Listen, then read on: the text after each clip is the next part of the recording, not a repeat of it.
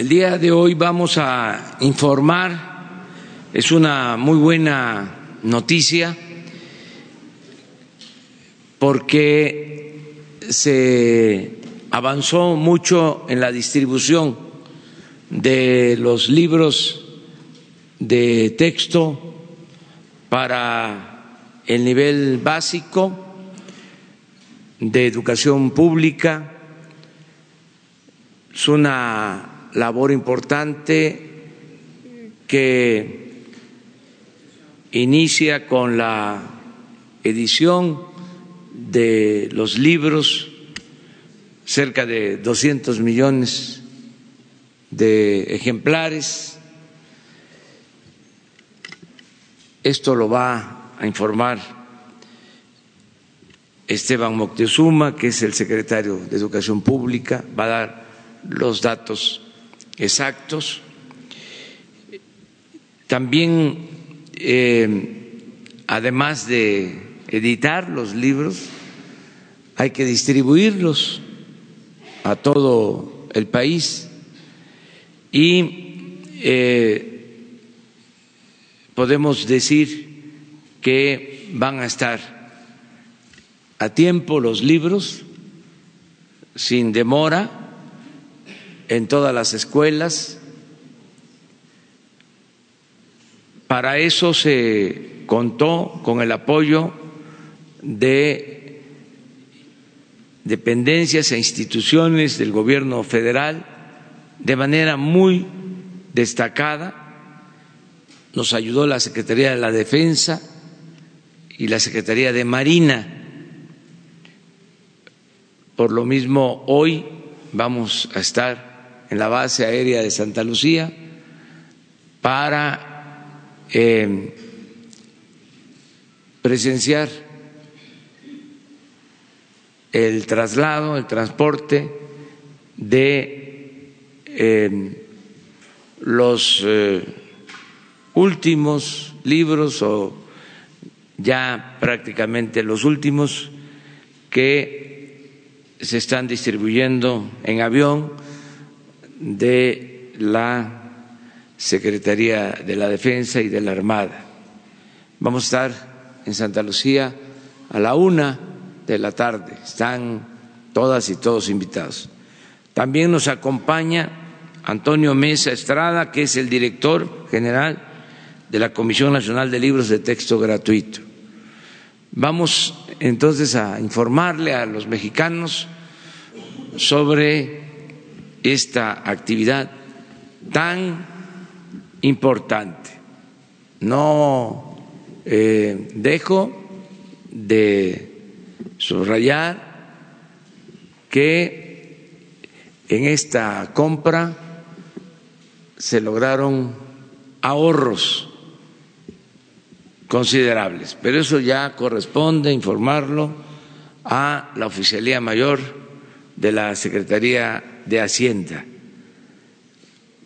Hubo al principio eh, algunos desajustes porque se venía haciendo de una manera, hubieron cambios para ahorrar y se logró el propósito y al mismo tiempo se está cumpliendo para que los libros estén a tiempo, porque también se decía que no iban a estar a tiempo los libros Aquí mismo se me preguntó sobre eso y se aseguró de que no íbamos a poder estar eh,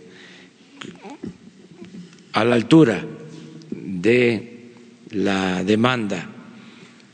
Ahora se demuestra que sí se pudo. Gracias, desde luego, a todos los servidores públicos de la Secretaría de Educación, de Hacienda, y a las Fuerzas Armadas. Entonces vamos a pedirle a Esteban que nos informe sobre este tema.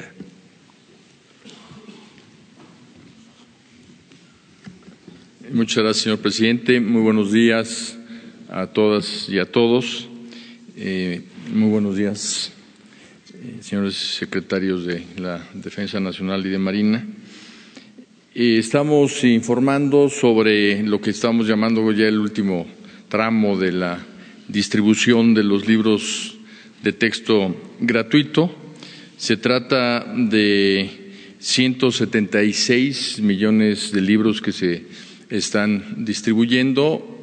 Eh, se produjeron 178 millones porque dos millones quedan como reserva para eh, problemas que se dan de manera sistemática en cuanto a eh, pérdida de libros por fenómenos climatológicos, demanda de libros por migración interna y una serie de factores.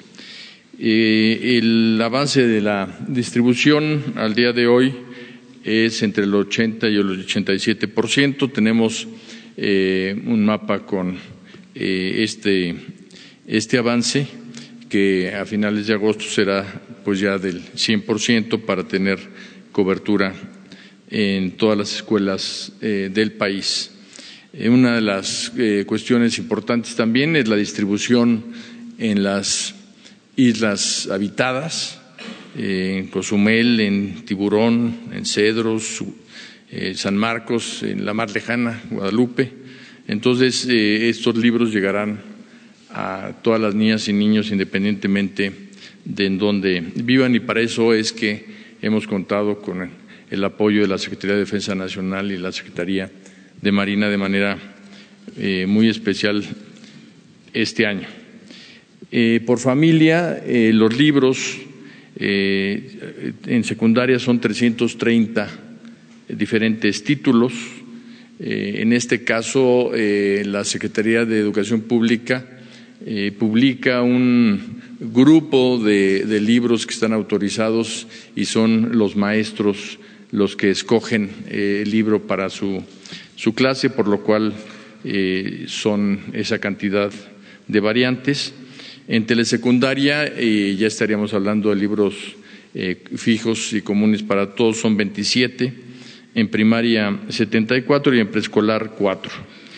En preescolar se están eh, distribuyendo 15 millones de libros, en primaria 105 millones de libros, en secundaria 35 millones de libros, en telesecundaria 10 millones, en telebachillerato 2, 2 millones, en educación indígena un millón doscientos mil, en inglés para preescolar y, primaria 7 millones, y en braille y macrotipo 83 eh, mil. En este caso hay un eh, registro eh, para darle estos libros a los niños que lo requieren por tener algún tipo de problema o discapacidad visual. Ha habido cambios importantes en los libros de texto gratuito. se actualizaron todos los libros de telesecundaria de segundo grado se actualizaron todos los libros en el país para darle contenido regional, textos estatales en toda la República. Eh, las nuevas portadas de los libros de texto que eh, imprime la, la Conalitex eh, contienen los murales de Diego Rivera de la Secretaría de Educación Pública. Se rediseñó el libro de geografía de sexto grado que tendrá un carácter multianual con aplicaciones digitales. Es este libro, es el primero en su generación. Estamos hablando de una nueva generación de libros de texto. Tiene una pasta dura, eh, debe de eh, durar cuando menos tres años y lo que se va a hacer es que el alumno que utilice este libro va a pasárselo a otro niño en el ciclo escolar siguiente con lo cual también se ahorrará eh, recursos eh, y se creará una conciencia cívica.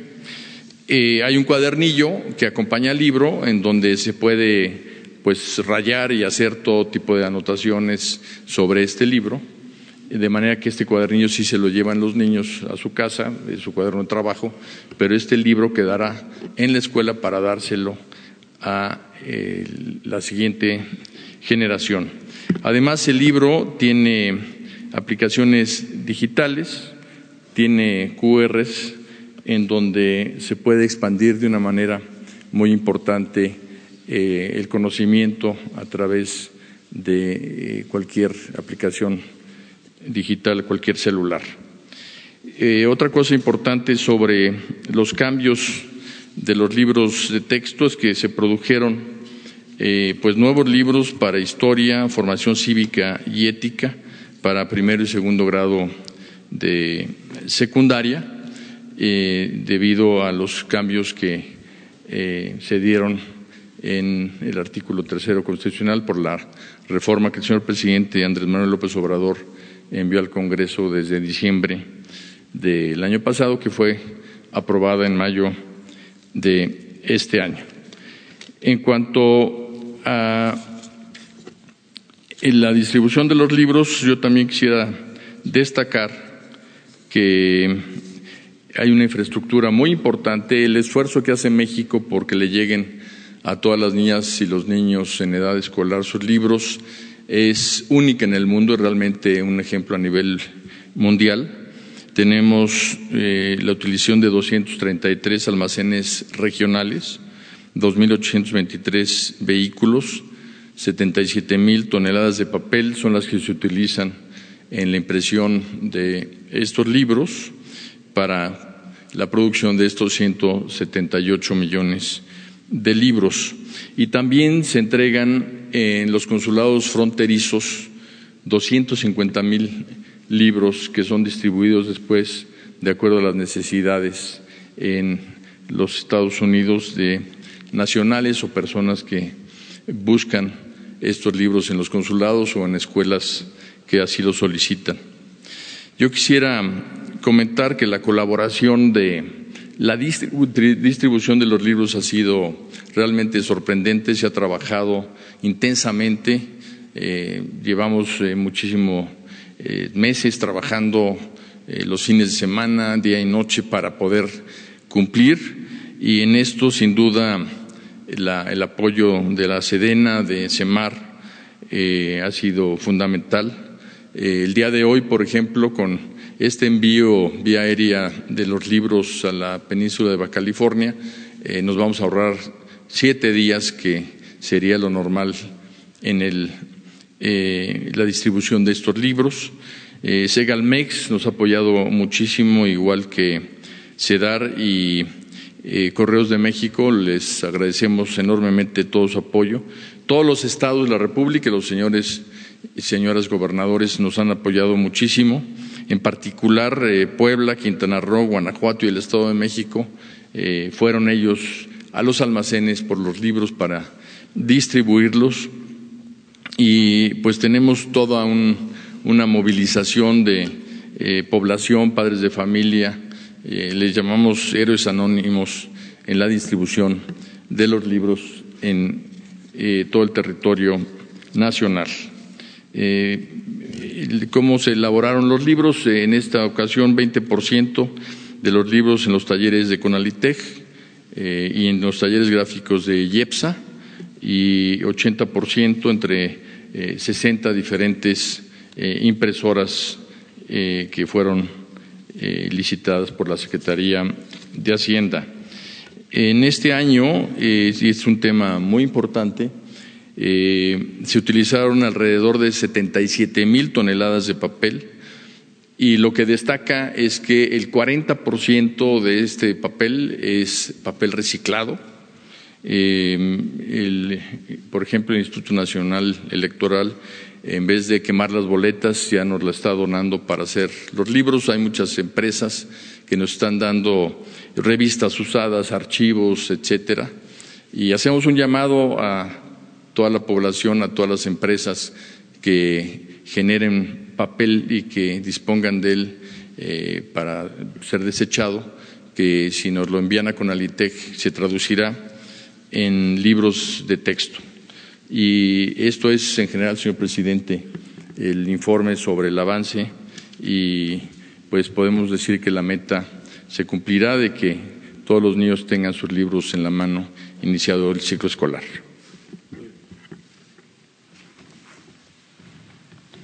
Muy bien, si hay preguntas sobre el tema y luego abrimos. A ver, Esteban.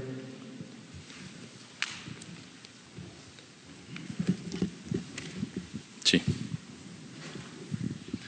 Presidente, buenos días. Secretarios, buenos días. Este, mi nombre es Víctor Buendía para Víctor Blogs. Este, yo le quería hacer una pregunta relacionada este, un comunicado falso que anda circulando en redes sociales, eh, incitando a los padres de familia a no cubrir las cuotas escolares de este nuevo ciclo escolar. Eh, por ahí eh, también este, le quería hacer una pregunta señor presidente relacionada con el apoyo que le va a otorgar a los a, las sociedades de padres de familia, ¿cuándo sería o desde cuándo empezaría usted a aplicar ese, ese apoyo a las sociedades de padres de familia, ya que lo, lo he escuchado este, en sus giras y aquí también, este, que eh, va a aplicar un, un apoyo referente a eso? Muy bien. usted mismo califica el comunicado de falso. Eh, se han dado muchísimos comunicados falsos, eh, por lo cual, pues lo que hay que situarlos es en ese nivel de, de, noticias que lo que tratan es de desorientar. Eh, lo cierto es que cada escuela tiene previsto todo lo que requiere para brindar la, la educación y en cada escuela se tiene por parte del director la responsabilidad de dar la educación gratuita que garantice el artículo tercero constitucional.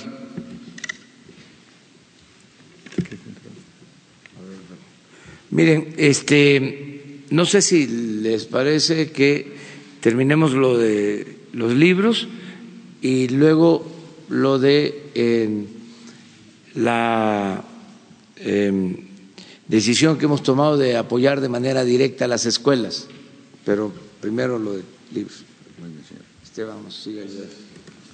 Gracias, secretario. Arturo Grupo Imagen. Señor presidente, buenos días. Compañeros, buenos días. Eh, dos preguntas, eh, secretario. Eh, los contenidos, usted habló ahorita de algunas modificaciones en contenidos de algunos ejemplares.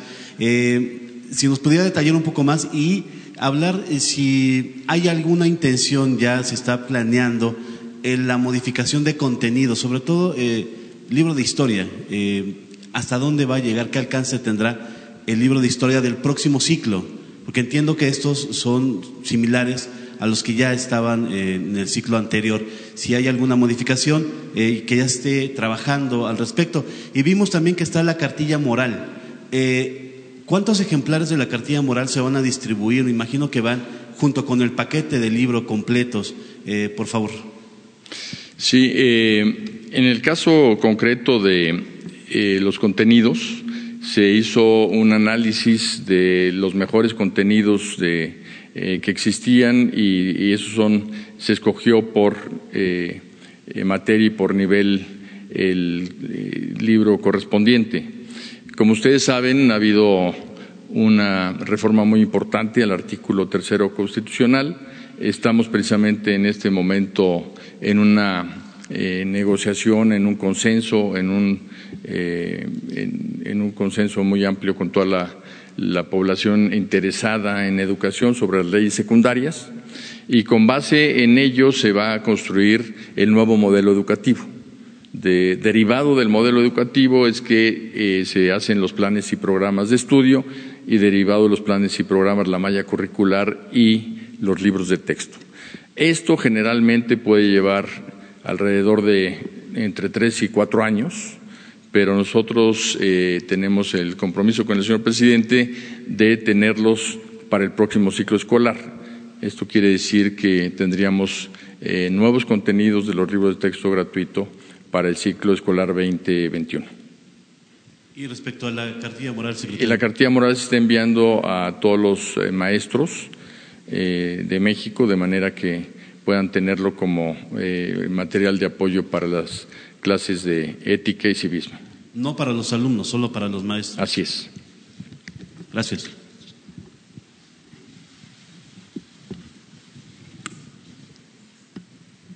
Buenos días, señor presidente. Buenos días a todos. Buenos días a todos y todas. Soy Silvia Diaram de Intelectua, Canal Alternativo. Eh, mi pregunta es la siguiente. Hay, em, traigo conmigo a riesgo, señor presidente, ofrezco una disculpa de antemano. No pedí autorización, pero traigo conmigo una tesis de maestría sobre ecopedagogía para ver si es posible que se pueda anexar a los libros de texto. No pude hacerla llegar antes eh, con el tiempo que, que se debió, pero la traigo conmigo. No sé si se las puedo entregar para que ustedes la, la pudieran analizar. ¿Me permite, señor presidente?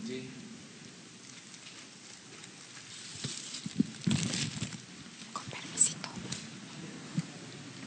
Ay, perdón, gracias.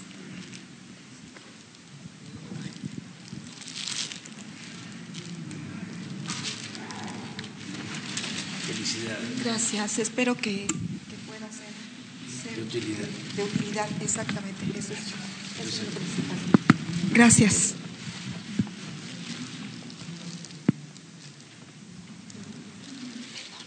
Eh, en el tema de medio ambiente, eh, la Constitución por primera vez eh, obliga a que los contenidos estén relacionados con un desarrollo sustentable, de manera que en los libros de texto de una nueva generación esto tendrá un tratamiento transversal en virtualmente todas las materias. En este sentido, la ecopedagogía eh, aclara que la ecología está un tanto cuanto mal enfocada y esa es la aclaración que viene en esa tesis. Ojalá que sí puedan ser, ser analizada. Muchas gracias. Y muchas gracias por la aportación. Secretario de Educación, eh, Moctezuma, Carlos Pozos. Presidente, muy buenos días. Eh, Carlos Pozos, reportero de la revista Petróleo y Energía. Justo estamos a 12 días para que se regrese a clases todos los niños y niñas mexicanos. Eh, se- usted dice que a finales de agosto, en 12 días podrán eh, ustedes cubrir el 12% restante para que todos esos niños que regresan a clases puedan iniciar, porque luego, luego es difícil que inician clases y algunos niños tienen que estar compartiendo con los libros y no está al 100%. Solamente preguntar, 12 días es suficiente y, y preguntarle, ¿el costo por libro se tendrá un estimado de cuál, cuál es el costo que, que, tiene un libro de primaria este, para todos los mexicanos? Y finalmente, este, tengo entendido que dentro de los planes y, programas de estudio se tiene una instrucción de, de romper eh, eh, las clases con acondicionamiento físico cada 60 minutos o no sé cada cuántos minutos. ¿Pudiera explicarnos cuál es esta nueva mecánica a partir de este nuevo ciclo escolar? Sí, cómo. Gracias. Gracias por sus preguntas. En primer lugar, eh, sí tenemos eh, la convicción de que se va a lograr la distribución porque estamos distribuyendo un promedio de dos millones de libros diarios, de manera que sí tendríamos el tiempo para que lleguen para el próximo eh, 26. Eh, en cuanto al costo, le puedo dar el costo eh, promedio del libro, por ejemplo, de preescolar, es de nueve pesos eh, el libro, de primaria es de 11 pesos y en secundaria es de 40 pesos. Eh, esto es, eh, en secundaria es, más caro porque se pagan derechos de autor que no se pagan en los otros. En cuanto a lo que es la activación física, tuvimos eh, muchas reuniones con maestras y maestros para revisar el calendario escolar, para revisar también eh, el contenido de eh, cada día de, trabajo. Tuvimos reuniones con supervisores para lo mismo y precisamente en esta semana se está llevando previo al inicio del ciclo escolar lo que llamamos la capacitación en la nueva escuela mexicana. Y parte de los cambios que tiene esta nueva escuela mexicana es que atiende, por instrucciones del señor presidente, un tema muy importante porque la diabetes se ha convertido en una epidemia en, el país. Eh, la obesidad es un problema que, causa muchos malestares y enfermedades y una de ellas es precisamente la diabetes. La activación física es una fórmula preventiva para tener una mejor salud y además una mayor concentración en el salón de clases. Entonces, en las prácticas eh, que introdujimos para este ciclo escolar, le estamos solicitando a los maestros que cada 50 minutos eh, tengan una, eh, una pausa y, más que decir que se interrumpe la clase, se complementa la clase porque lo importante es el bienestar de los alumnos, que se complementa con activación física. Ellos ya tienen los ejercicios que se tienen que hacer y después de esta breve activación física eh, continúan las clases. Eh, en todos los estudios que hemos analizado, el impacto que tiene esto en la atención en el salón y en la reducción incluso de peso, eh, incluso en, niños muy chiquitos les ayuda en cuanto a talla, el ejercicio y la activación física es la primera etapa de este esfuerzo que estamos haciendo. La segunda es el deporte escolar. Se va a utilizar eh, pues todo un, toda la infraestructura que hay en las escuelas eh, para poder llevar a la práctica eh, el deporte escolar, para tener torneos y competencias entre escuelas dentro del municipio, después dentro del Estado, después a nivel nacional, y que tengamos esa, ese gusto por, por el deporte que además será semillero de pues, talentos deportivos eh, en el tiempo. Y finalmente eh, tenemos la educación física. Entonces, con esos tres grandes esfuerzos eh, podremos tener escuelas que formen a los niños no solo en sus aspectos cognitivos, sino también en cuanto a su educación y estado físico. Es una educación para la salud que es una de las prioridades que el señor presidente ha marcado junto con la lucha en contra de las adicciones. Muchas gracias. ahorita que inicie eh, los otros temas, quisiera preguntarle al presidente sobre el presupuesto y la propuesta del presidente de la Cámara de Diputados, Mario Delgado, sobre el presupuesto. Nada más que usted lo indique. Gracias.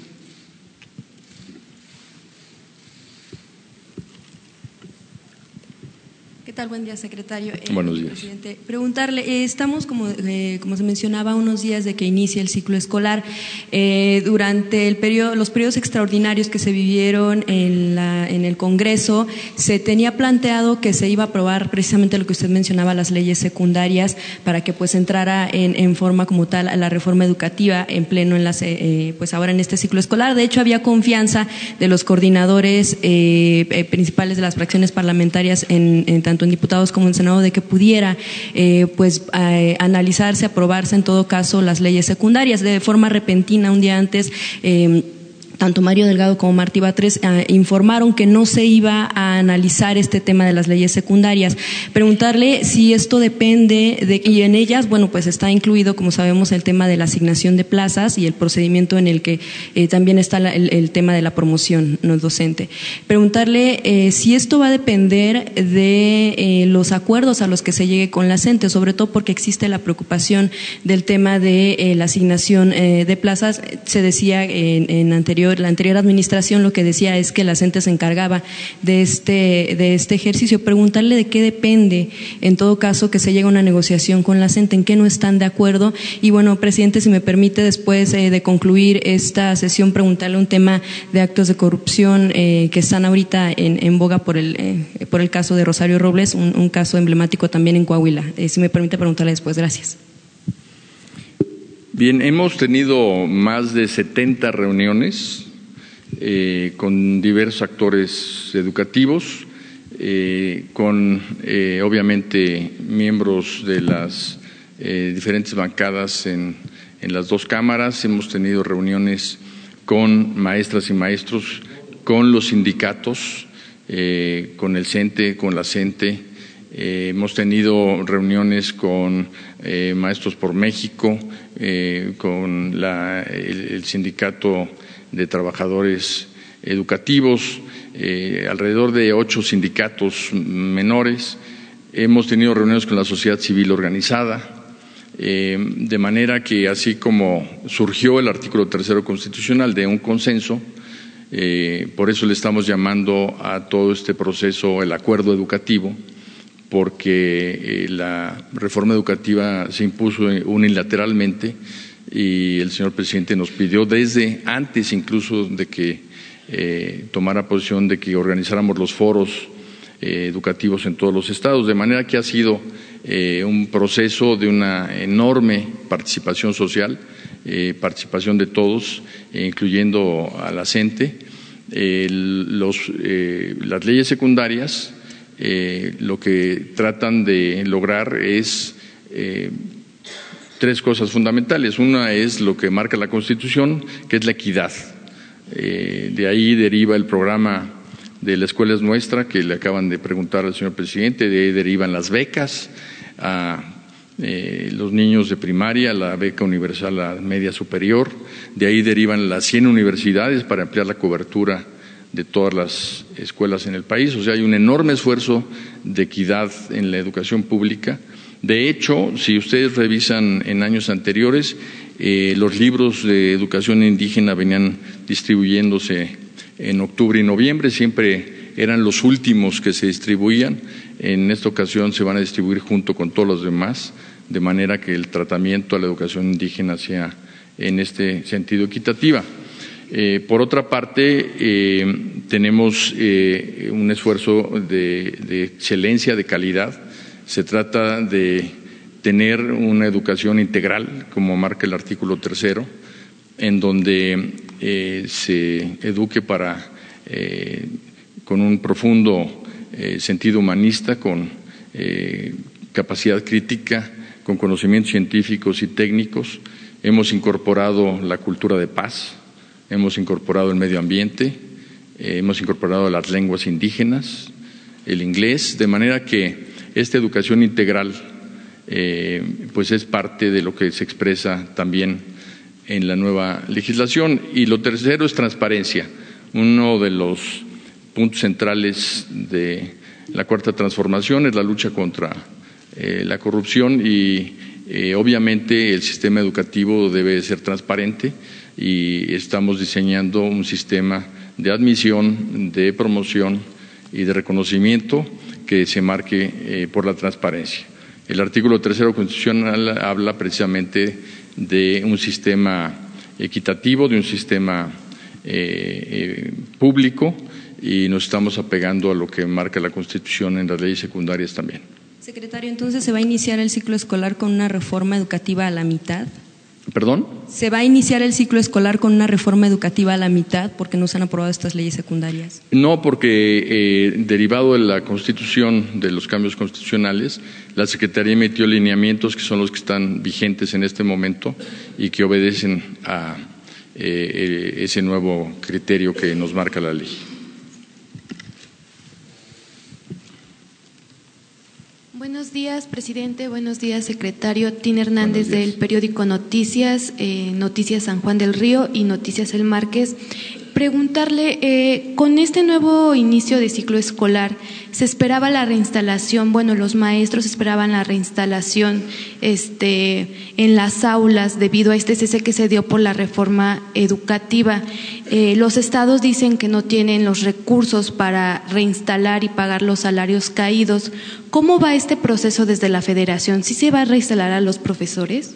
Sin duda, eh, es una prioridad el señor presidente incluso eh, personalmente está dándole seguimiento y nos eh, pide el informe de eh, los reinstalados. son una cifra menor a los mil maestros en todo el país y cada caso es distinto. la Secretaría recibe los expedientes, los analiza y después sigue todo un proceso en el cual eh, se termina con la reinstalación, pero sin duda eh, es un compromiso que se está cumpliendo. ¿Cuántos se han reinstalado y quién va a pagar estos salarios caídos que, están exigiendo los profesores? ¿Será la federación o los gobiernos estatales?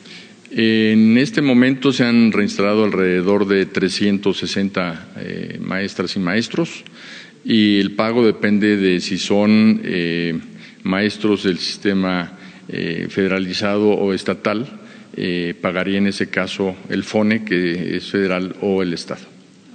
Muchas gracias y presidente, si me lo permite en un momento preguntar sobre la posible expropiación de Peña Colorada, un polígono de protección ecológica en Querétaro.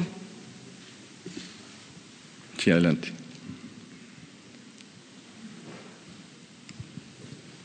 Secretario, buenos días. Presidente, buenos días. Francis Martínez de Hace Noticias MX. ¿Nos podría dar, por favor, el tiraje de esta cartilla moral que estará eh, acompañando a los libros de texto gratuito y si va a ser una indicación por parte de la Secretaría de Educación Pública que los docentes lo distribuyan o bien simplemente quedará a su, eh, digamos, a la posibilidad de que ellos lo hagan o no, o si la SEP emitirá una, un documento oficial para ello. Y segundo, eh, secretario, preguntarle, eh, es una buena noticia, en efecto, que lleguen los libros de texto gratuito de manera oportuna, pero también hay centros educativos que siguen afectados por los sismos y en ese sentido me gustaría que nos precisara cuántos centros escolares van a iniciar sí con los libros de texto gratuito pero con afectaciones todavía por las instalaciones, en sus instalaciones por estos sismos, secretario.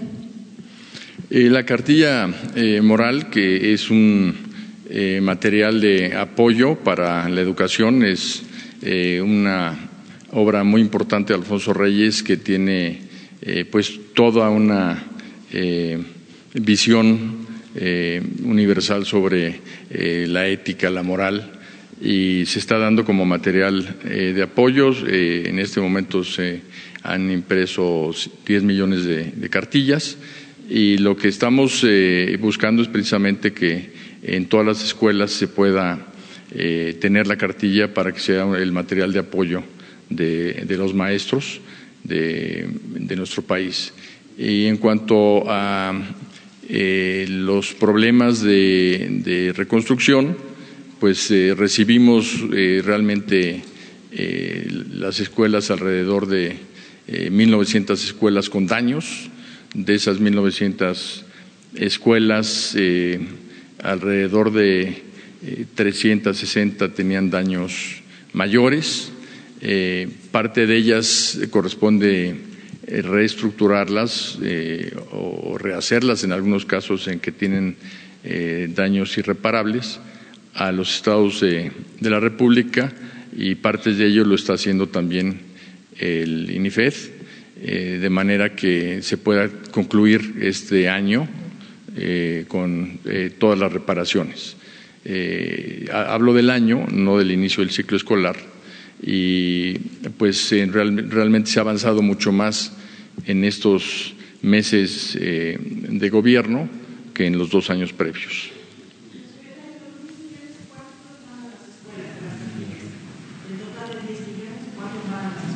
Se están repartiendo a, todas las escuelas para darle a todos los maestros eh, una cantidad eh, muy cercana a ella.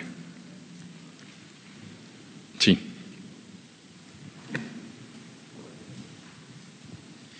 Buenos días, secretario. Mi nombre es Jesús Coronado, del periódico Rumbo. Ah, dos dudas que tengo. Uno es en, en cuánto quedó la inversión o el gasto total y si hubo un ahorro en términos reales.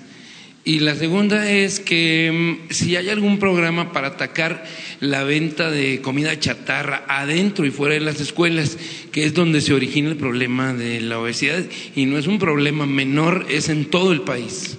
Gracias. En cuanto al costo total, son 3.500 millones de pesos, eh, que es lo que eh, cuesta imprimir todos los libros de texto y lo que les acabamos de mencionar y em, el, ahorro eh, lo, ha informado la, Secretaría de Hacienda y Crédito Público, eh, menciona una cifra de alrededor de 466 millones de pesos. En cuanto a el eh, alimento de las escuelas, sí hay una instrucción del señor presidente de incorporar un, dentro de un programa de todo lo que es educación para la salud, no solo que en las escuelas se pueda tener alimentos y bebidas sanas, sino que también se cree una cultura nutricional en las escuelas para que los niños aprendan el efecto que tiene en sus cuerpos la ingesta de tal o cual eh, alimento. Eh, esto no es suficiente porque pues, los niños salen de la escuela, van a su casa y es probable que en su casa les den alguna otra cosa que no corresponda a una buena dieta. Entonces, eh, es por ello que estamos con un programa para padres, de manera que en la escuela también se le dé información a los padres de familia sobre el efecto nutricional de los diferentes eh, grupos de alimentos o de eh, alimentos que se venden en, en empaquetados. Gracias. Gracias, secretario. Presidente, buenos días. Sobre el tema precisamente de alimentos, ya hay una coordinación con las autoridades del gobierno de la Ciudad de México para llevar a cabo este programa que se denominó en su momento Comida Caliente con el fin precisamente de evitar de que se vendan alimentos chatarra dentro de las cooperativas de los centros educativos y también así también evitar parte de lo que es transparentar los recursos de las mismas cooperativas, toda vez de que hay algunos comedores que están manejados por algunos particulares. ¿Qué hay avances tiene sobre ese tema, secretario? Gracias. Es un tema que precisamente se está estructurando de manera coordinada entre diversas secretarías, entre las que está la Secretaría de Educación Pública y obviamente la Secretaría de Salud. Eh, el programa eh, lo va a anunciar el señor presidente en cuanto lo apruebe. Buenos días, secretario. Buenos días, presidente. Montserrat Vargas de Publimetro preguntarle cuál sería, si nos puede precisar cuál sería el costo del libro de geografía que nos mencionó que tiene aplicaciones digitales y si este es el único libro que pasaría de generación en generación y si es así, si después se podrían hacer todos los libros de esta forma. Gracias. Sí, eh, este es un, primer eh, libro. Eh, lo que pensamos es que cada ciclo escolar se vayan eh, suplantando los libros que tienen un uso de solo un ciclo escolar por estos libros que son mucho más duraderos, tienen un costo de alrededor de dos veces y medio más, pero una duración de alrededor de cinco veces más que los libros regulares de texto.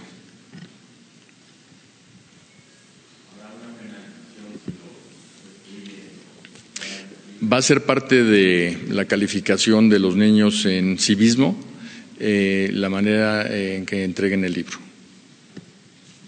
Perdón, eh, de este lado. Buenos días, secretario. Yo quisiera preguntarle si sería muy engorroso o burocrático que se regulara a las cooperativas para precisamente mm, garantizar que se esté dando alimentos adecuados a los niños, porque los llamados, los incluso pláticas, pues son recurrentes, nunca han faltado en las escuelas y sin embargo siendo un problema muy grave el asunto de la alimentación. Pues sí es engorroso y complicado, pero lo tenemos que hacer porque la salud de los niños va primero y un compromiso eh, de la Secretaría con este programa de eh, educación para la salud con el señor presidente es tener eh, los mecanismos efectivos de que, reduzcan la ingesta de alimentos que no solo no nutren, sino que incluso pueden ser dañinos. Y por otra parte, pues el conocimiento y la, el impulso a los alimentos eh, que son nutritivos y también a la oferta local de alimentos que muchas veces eh, pues no nos damos cuenta que está relacionado lo que crece en una zona con el clima y con la salud. Entonces, todo eso es lo que entrará en este programa.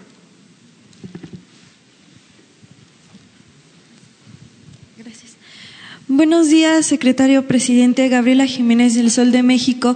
Em, preguntarle em, si más adelante la cartilla moral sí se le entregaría a los alumnos, si esto es nada más en el arranque, la entrega a los profesores y cómo es que se estaría em, enseñando este material, si sería propiamente una materia o formaría parte de de, este, de la materia de formación cívica y ética, ¿cómo entraría dentro del plan de estudios si nos pudiera detallar un poco más? Eh, gracias.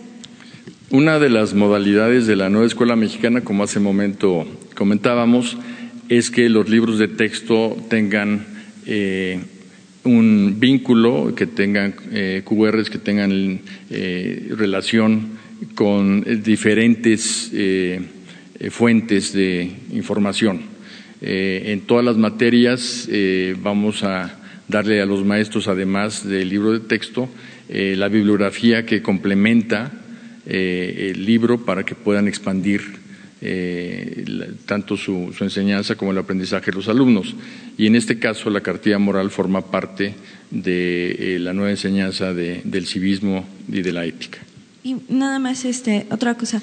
La cartilla moral es como el previo a lo que va a ser la constitución moral. Entonces, después se haría lo mismo con esto, o sea, una vez que ya esté hecha la constitución moral. Pues eso eh, sería algo que tendría que ver con el señor presidente.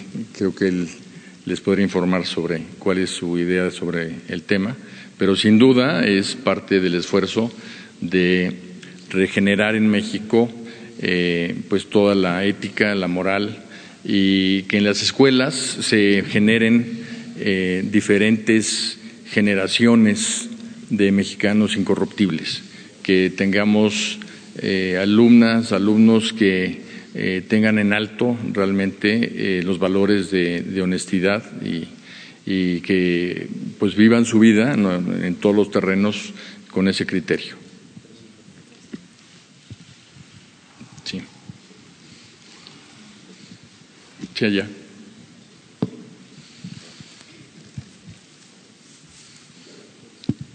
Buenos días, señor presidente. Buenos días, señor secretario. Lourdes Aguilar de México Informa. Preguntarle dos cosas. Una, ¿tienen algún parámetro para medir los resultados de estas modificaciones, incluso de la cartilla moral? ¿Tienen algún parámetro para medir los avances que se han dado? Y por otro lado, si ya si hubo alguna región, algún estado en donde ustedes encontraron alguna problemática para la entrega de los libros. Gracias. Afortunadamente, eh, todos los estados han eh, contribuido de una manera muy especial a, la entrega y distribución de los libros.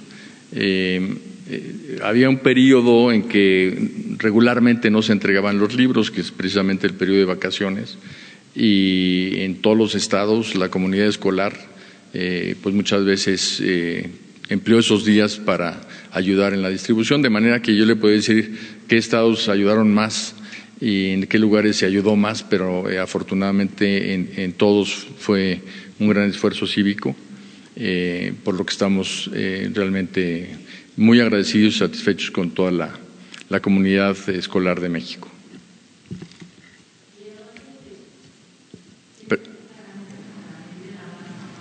Sí, bueno, eh, el cambio fundamental en materia de, evaluación es que se quitó por completo lo que se llamaba la, la, evaluación punitiva ligada a la permanencia del maestro o de la maestra en su plaza y, lo que se propuso es una evaluación diagnóstica y lo que busca la, evaluación diagnóstica es precisamente conocer el avance, el estado de eh, tanto enseñanza, aprendizaje y también eh, una evaluación diagnóstica de infraestructura y también de las autoridades educativas, o sea, del sistema educativo en su conjunto, para tomar decisiones alrededor de ella. Entonces, toda la capacitación magisterial va a estar ligada a la evaluación diagnóstica y va a ser individualizada. Esto quiere decir que si un maestro tiene áreas de oportunidad en, eh, por decir algo, matemáticas, pues entonces le va a pedir y se le va a ofrecer un curso de matemáticas especializado en lo que le hace eh, falta. Y esta capacitación es voluntaria, es precisamente para buscar superarse, que va a estar ligada a un escalafón horizontal, que es lo que traen eh, precisamente las leyes secundarias, en donde el maestro, sin dejar de ser maestro frente a grupo, que muchas veces cuando quieren progresar tienen que dejar el grupo y pasar a ser directores, siguiendo siendo maestro, va a poder acceder a mejores niveles salariales. Buenos días a todos, presidente, secretario. Preguntarle si este libro de sexto, el de geografía que nos decía, se habrá entregado también a comunidades indígenas donde a lo mejor no hay acceso a, tecnología y si se prevé en algún momento entregar, por ejemplo, tabletas o algún dispositivo adicional, eh, lo que ya se ha hecho en, otros ciclos escolares. Gracias. Bien, eh, con cualquier eh, celular se puede acceder a ella y la cobertura del celular es amplísima, aunque obviamente no llega a muchas regiones. Es por ello que el señor presidente eh, ha informado sobre eh, la cobertura en todo el país de Internet en los próximos dos años, por lo cual pues vamos a tener cobertura para todos y eso va a ser algo sumamente importante para el avance en la educación. Y como esto es un programa que, va a ir incorporándose gradualmente, pues eh, cuando ya lleguen todos los libros a ser eh, de este tipo, eh, ya habrá conectividad en todo el país. ¿Perdón? No, en este momento no hay ningún programa de distribución de tabletas o computadoras. La experiencia que ha tenido el país en varios proyectos de ese tipo no ha sido la mejor, ha habido una enorme corrupción, ha habido muchos problemas. Eh, lo que estamos haciendo en la Secretaría en este momento es trabajando en para qué se usa la tecnología, ¿no? Entonces estamos trabajando mucho más en contenidos educativos para que cuando llegue la conectividad eh, tengamos precisamente la razón para cuál usarla y que no eh, sea al revés, de que primero tienes tú la conectividad y tienes tú el dispositivo, pero no tienes contenidos digitales.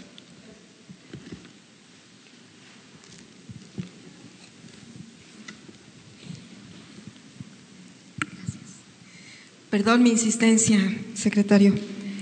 Em, dos preguntas. Una, si ahora con la remodelación que se está haciendo en las escuelas se está tomando en cuenta las modificaciones para que los niños con capacidades diferentes accedan. Los niños con silla de ruedas, con muletas, con aparatos ortopédicos, por, haber padecido desafortunadamente poliomielitis. Em, los niños zurdos que tengan pupitres para niños zurdos también es muy importante porque siempre se sienten excluidos. Y la segunda eh, pregunta es acerca de los niños disléxicos. Hay un profundo desconocimiento en los profesores y en los psicólogos, en los directivos y en los docentes acerca de la dislexia y no se les da el trato adecuado a los niños con dislexia. Em, personalmente tengo la experiencia porque soy disléxica profunda y la vida me ha dado un doctorado en dislexia y sé de lo que hablo. Eh, no se les detecta a tiempo y se puede detectar la dislexia desde, desde preescolar. Eh, dos cosas eh, yo quisiera remarcar. Una es que en la Constitución se habla de que la educación tiene que ser inclusiva. Esto quiere decir que cualquier niño con alguna discapacidad debe de, ser atendido. aquí tenemos también la educación especial en donde niños que por sus condiciones no puedan integrarse a la clase regular eh, puedan también ser eh, atendidos. Y esto eh, obviamente pues va como en círculos concéntricos reforzándose en función de la, del número de alumnos y de la urgencia. Una de las cosas que tenemos que hacer y que se abandonó durante muchísimo tiempo es fortalecer la educación normal, porque quienes eh, estudian para ser maestros eh, no reciben todo este tipo de eh, formación. Así es. Y, desde ahí tenemos que empezar. La, la dislexia no es tomada en México como una discapacidad, lo que sí es a nivel mundial. México no tiene el conocimiento, no tiene la preparación, desafortunadamente. Ojalá que se den cursos de capacitación para los docentes y los psicólogos, porque les hace mucha falta, sobre todo a los directivos, que se niegan a prepararse y se niegan a estar al día en cuanto a conocimientos. Ojalá que así sea. Eh, un esfuerzo muy grande porque requiere de, una aplicación muy importante de maestras y maestros es la educación personalizada. y es parte de eh, la nueva escuela mexicana. No se trata de que un maestro esté frente a grupo y forme y eduque a un grupo. Se trata de que el maestro además tenga conciencia de las necesidades de cada alumno. Hay alumnos que llegan a la escuela desnutridos, hay alumnos que llegan de una condición eh, familiar, de violencia intrafamiliar, hay alumnos que, digamos, los factores exógenos a la escuela eh, impactan en su comportamiento escolar. Es por eso que quitamos la reprobación en preescolar y en primero y segundo de primaria, porque la mayoría de las condiciones que hacen que un niño repruebe esa edad muchas veces no tiene que ver con la escuela. Entonces, si le damos una educación personalizada y si le damos seguimiento al rezago, hemos estado hablando con las universidades para que el servicio social ahora realmente sea un servicio social en favor del pueblo. Entonces, que los que se reciban por decir algo de ingeniería ayuden eh, los fines de semana a niños en rezago en matemáticas. Y esto es mucho más importante que decirle a un niño, te repruebo a los seis años, siete años, y lo marquemos y lo estigmaticemos para toda la vida. Así es. Buenos días, este, presidente secretario Michel Mejía de Multimedios. Preguntarle qué tipo, eh, a qué tipo de controles de calidad de revisión se sometieron estos ejemplares para evitar eh, algunos tipos de errores, no sé, como faltas de ortografía o uno que en, su momento se hizo muy viral como una mano con eh, seis dedos. Y si después me permite realizarle una pregunta al presidente. Pues la CONALITEC es la responsable de eh, tener y, tiene un sistema de revisión eh, con el apoyo de diferentes expertos que, que ven eh, todos los textos antes de, imprimirlos. De hecho, en buena medida muchos de los errores que existían se rectificaron y ya tenemos una mano de cinco dedos.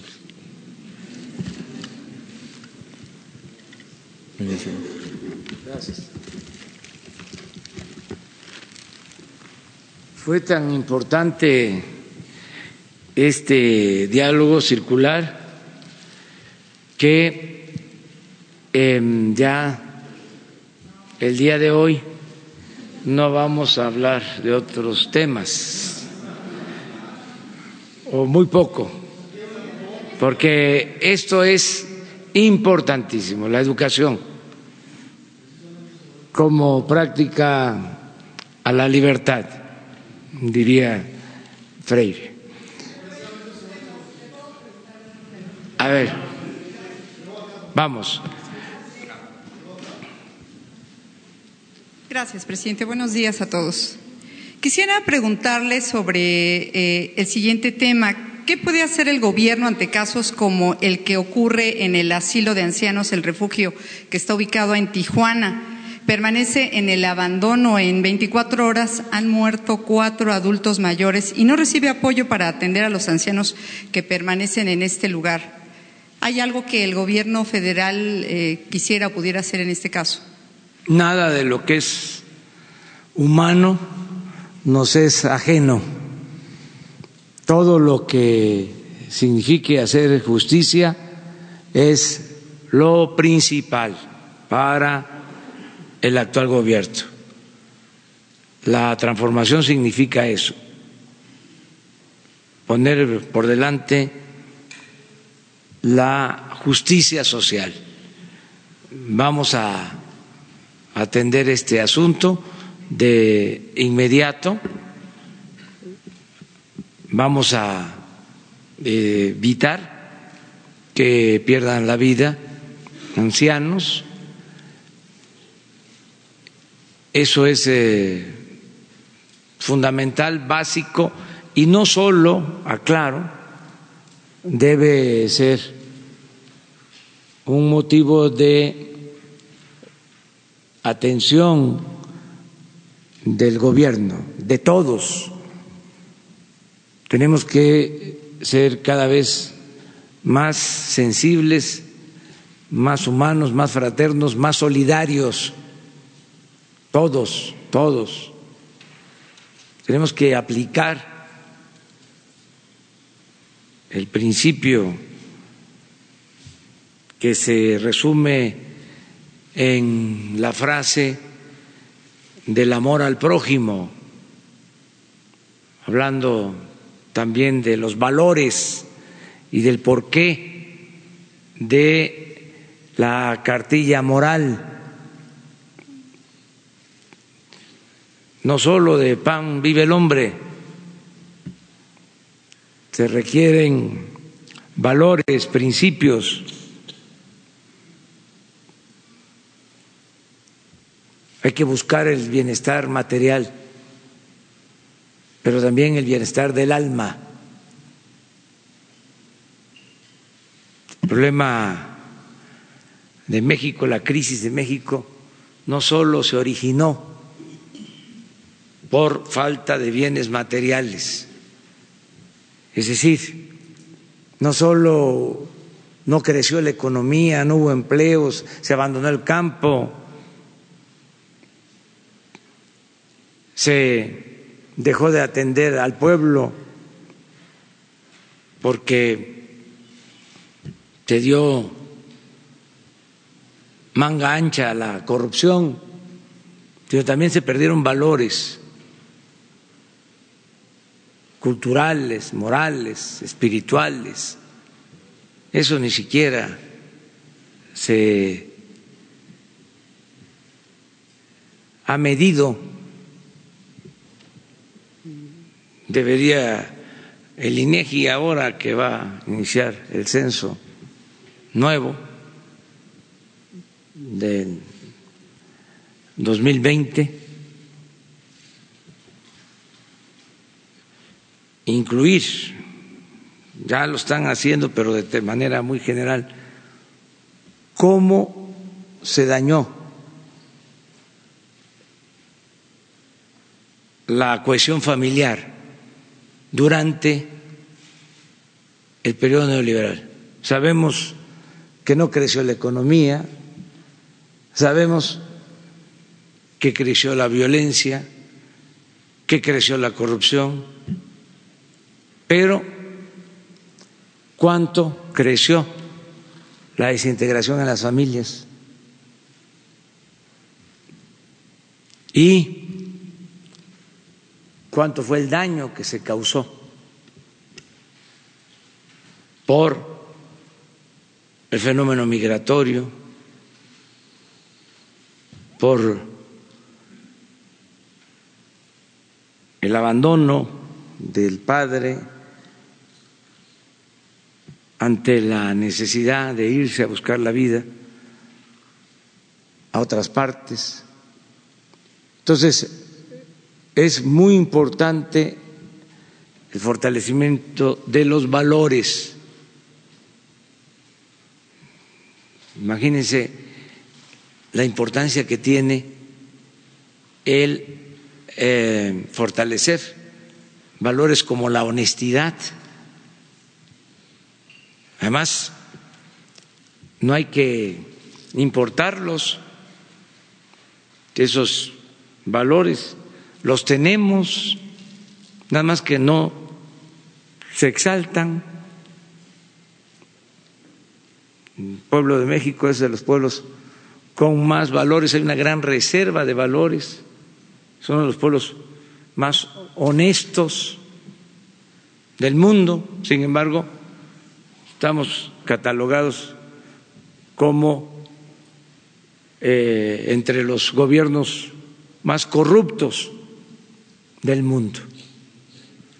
Concretamente en este caso, presidente, ¿qué, podría hacer el gobierno? Ahora mismo vamos a pedirte que nos des toda la información y se va a actuar.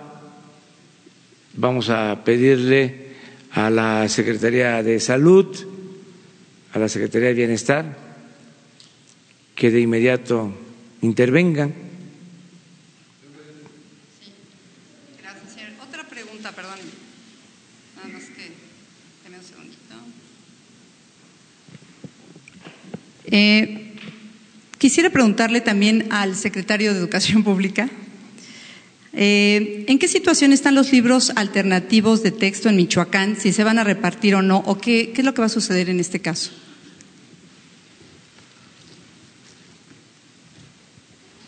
Los libros oficiales que están autorizados por la Secretaría de Educación Pública son los que regulan eh, pues todos los planes y programas de estudio en México y las propuestas regionales eh, antes eh, se digamos no se consideraban ahora la Constitución tiene la posibilidad de que se puedan incluir eh, propuestas regionales y locales. Pero esto obviamente está después de un proceso de eh, análisis, de discusión sobre la calidad pedagógica, eh, el tipo de información, los valores atrás de cada uno de los, de los planteamientos. Entonces, estamos en diversas mesas de trabajo con todos los estados que han eh, acercado propuestas educativas para que tengamos una educación nacional. Todos los mexicanos debemos de tener una base común eh, que nos una de valores, principios y, conocimiento, eh, una parte regional y una parte local en su caso. de manera que cualquier material debe de pasar por el análisis y aprobación del de, área respectiva de la Secretaría de Educación Pública. Les voy a dar un, dato interesante este, para que vean cómo se van venciendo las resistencias y las vamos a seguir venciendo, enfrentando. Desde luego, siempre con respeto al derecho a disentir. La cartilla moral de Alfonso Reyes, que es un texto extraordinario, que debe ser de lectura obligatoria. Y todos tenemos que leer. Hay que eh, fomentar la lectura la lectura es eh, fundamental, es lo que nos hace em, ser más conscientes y también más humanos y más fraternos.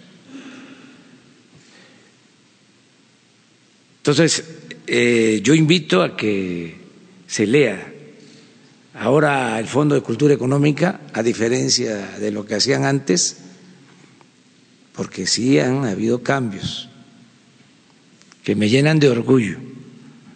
Para empezar, es Paco Ignacio Taibo, el director del Fondo de Cultura, uno de los mejores escritores de este país que se ha dedicado durante años a fomentar la lectura en barrios, en pueblos, en universidades. Bueno, ahora el fondo está editando libros de grandes escritores que se están vendiendo a 18 pesos. Muy importante toda esta eh, labor del Fondo de Cultura Económica. Eh, la cartilla moral de Alfonso Reyes, repito, es un texto de primer orden. Eh, Alfonso Reyes un gran escritor,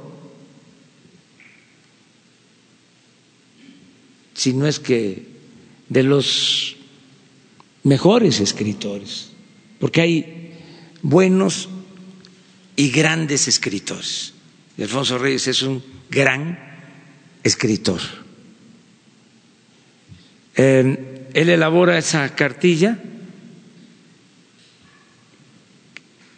que tiene el propósito de que se fortalezcan valores, los explica de manera sencilla, como círculos concéntricos. Primero, eh, el amor em, a la familia, luego el amor a la sociedad, al prójimo, a los demás. Luego, algo importantísimo, porque cuando se hace la cartilla, no eh, se hablaba tanto de la defensa del medio ambiente. Ya incluye en la cartilla el amor a la naturaleza. Y luego el amor a la patria. Es un texto de primera. Vamos a distribuir, se está haciendo esta cartilla. Em, se preguntaba que si qué sigue. Bueno, ya hay un comité que nos está ayudando para Em, consultar, se están llevando a cabo consultas con el propósito de convocar a una especie de constituyente para crear una constitución moral.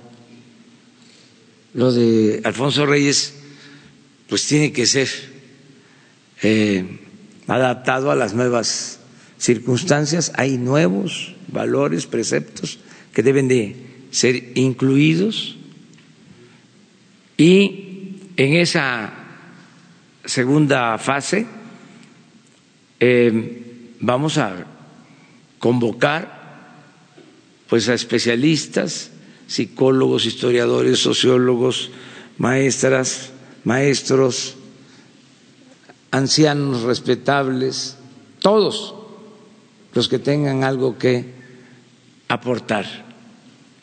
Y que no se confundan, no es un asunto religioso. Esto el mismo Alfonso Reyes lo explica. Son valores universales que vienen desde antes de la eh, aparición de Jesús Cristo. Esto tiene que ver con los griegos, con la importancia que le daban a valores como la búsqueda de la felicidad, el amor, todos estos preceptos, la fraternidad.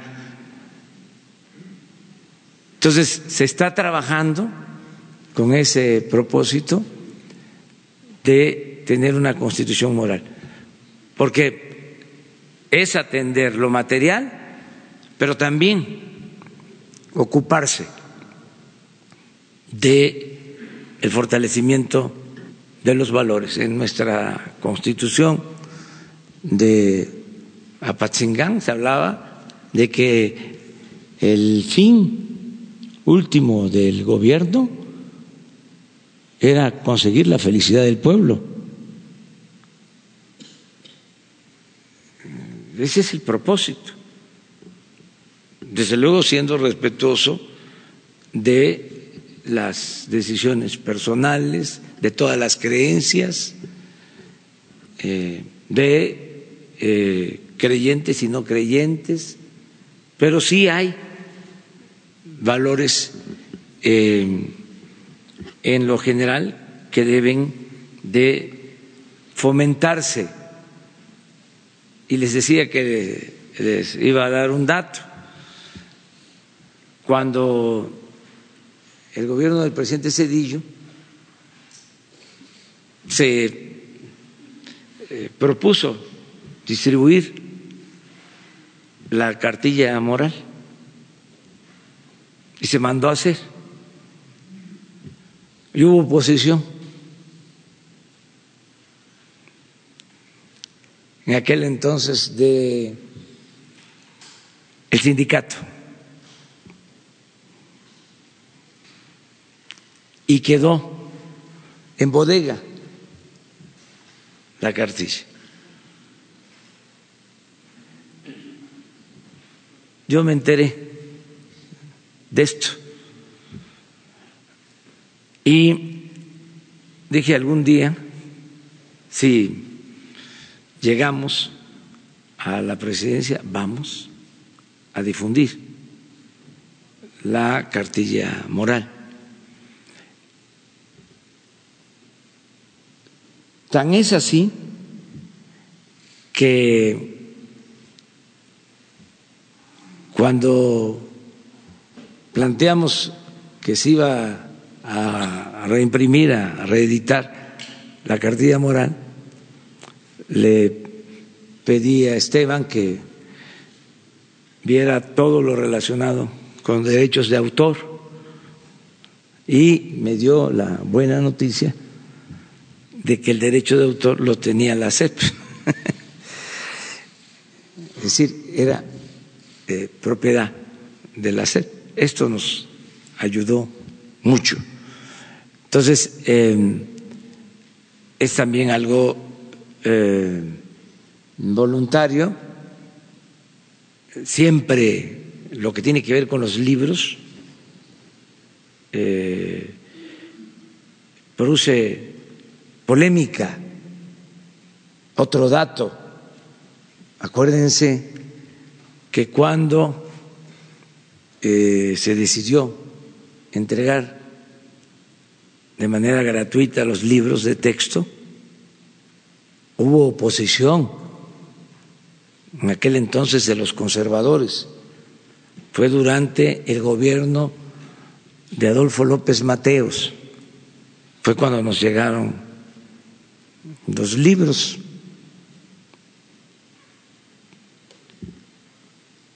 Estamos hablando de 58-64 en, ese, en el 63. Pero los conservadores eh, estaban opuestos por completo. Hubo protestas en aquel entonces. Entonces es importante saber de dónde venimos para saber hacia dónde vamos.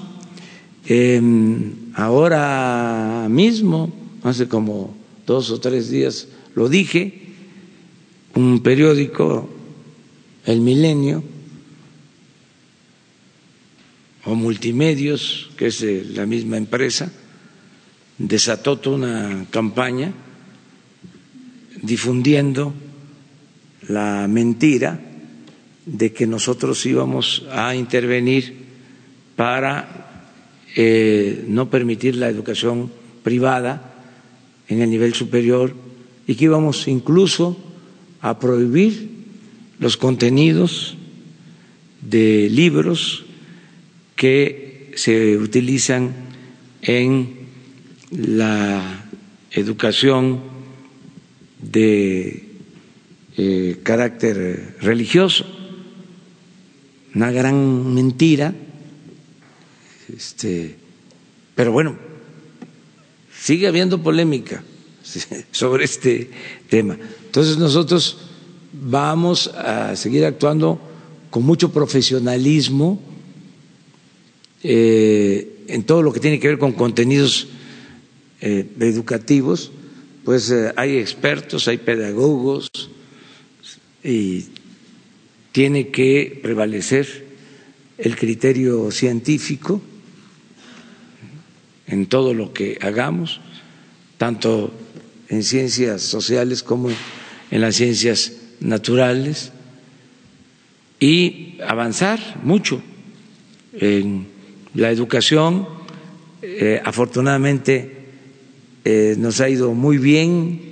Yo quiero aprovechar para hacerle un reconocimiento a las maestras, a los maestros de México, porque terminó el pasado ciclo escolar, no eh, dejaron de dar clases, eh, no hubo eh, suspensión de clases, cumplieron como siempre, se reafirmó nuestra convicción de que las maestras y los maestros de México son responsables y que fueron víctimas de una campaña de desprestigio por razones ideológicas, por el interés de unos cuantos de imponer una forma de educación orientada a impulsar la enseñanza privada y afectar la educación pública, porque en el fondo eso fue la mal, la mal llamada reforma educativa, fue el cumplimiento de eh, una recomendación de organismos eh, internacionales en el paquete de las reformas estructurales. Venía lo de la reforma educativa, una receta aplicada a todo el mundo, las reformas energéticas, la reforma fiscal, la reforma laboral, la reforma educativa, todo esto que resultó un fracaso, que no sirvió para nada, al contrario, que perjudicó y polarizó, dividió. Eh, ahora estamos en una etapa nueva y estamos contando con el apoyo de maestras, de maestros, que son, repito, muy responsables. Y también mi reconocimiento a los padres de familia, porque se abandonaron los centros educativos, eh, el gobierno no entregó apoyos para la reparación, el mejoramiento de las escuelas, de los planteles educativos. Ahora, por eso, va a iniciar un programa que se llama La Escuela es Nuestra y vamos a entregar de manera directa los apoyos a las sociedades de padres de familia que se están ya integrando, comités en cada escuela, para que en vez de pasar el dinero por todas las instancias gubernamentales, se entregue de manera directa el presupuesto a cada escuela, lo que corresponda, y que los padres de familia nos ayuden y en las asambleas se decida en qué utilizar esos fondos para mantener en buen estado las aulas, los planteles educativos. Tenemos todos que ayudar, que participar. El gobierno es asunto de todos. La democracia es gobierno del pueblo para el pueblo y con el pueblo. Y necesitamos ayuda, participar todos, cuidar todos el dinero del presupuesto, que es dinero del pueblo, es dinero sagrado, y que nos rinda el presupuesto, que nos alcance para todas las necesidades, todas las demandas que hay, todo el rezago que existe en materia educativa, en salud. Entonces necesitamos, por eso, de la honestidad y de la austeridad y de la participación de todos los ciudadanos.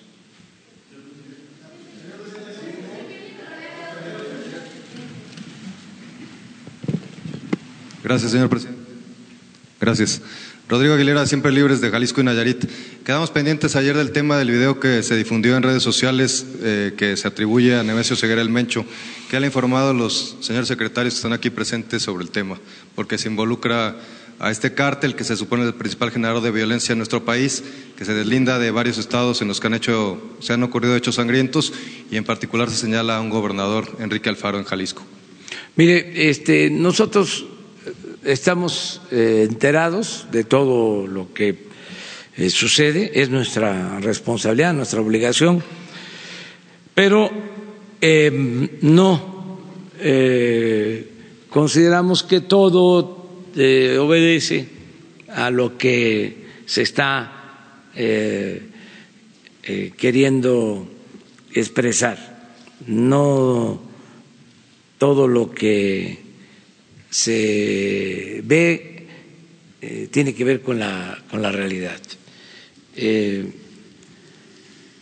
por eso vemos con precaución, de manera precavida todo esto, las mantas, los mensajes, eh, amenazas.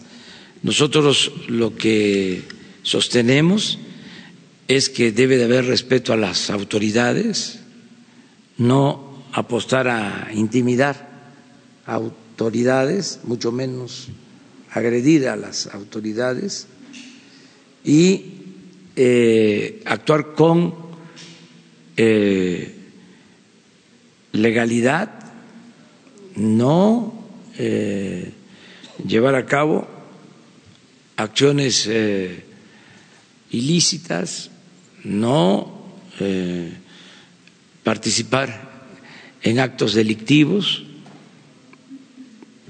no eh, se puede permitir que eh, se violen las leyes, se viole la Constitución, no se puede eh, permitir, no solo es ilegal, hablando de valores, es inhumano hacerle daño al prójimo. No es eh, humano el lesionar, el privar de la libertad, el quitarle la vida a un semejante. Eso eh, está eh, prohibido, no permitido, está em, mal visto en eh, toda la historia. Es parte de los mandamientos, no hacer daño, el no quitarle la vida a nadie. Entonces, este es el mismo llamado a todos los que se dedican a estas actividades ilícitas a que se porten bien, que este, no eh, afecten a los demás. No hay ninguna justificación. Antes podían decir, es que el presidente es un corrupto o hay corrupción arriba. Ya no hay eso. O podían decir es que no tengo yo posibilidades, sobre todo en el caso de los jóvenes, de tener un trabajo, de tener posibilidad de estudiar. Ahora hay oportunidades de estudio de trabajo, además que piensen por ellos mismos, no es vida andar de un lado para otro en la clandestinidad, escondiéndose,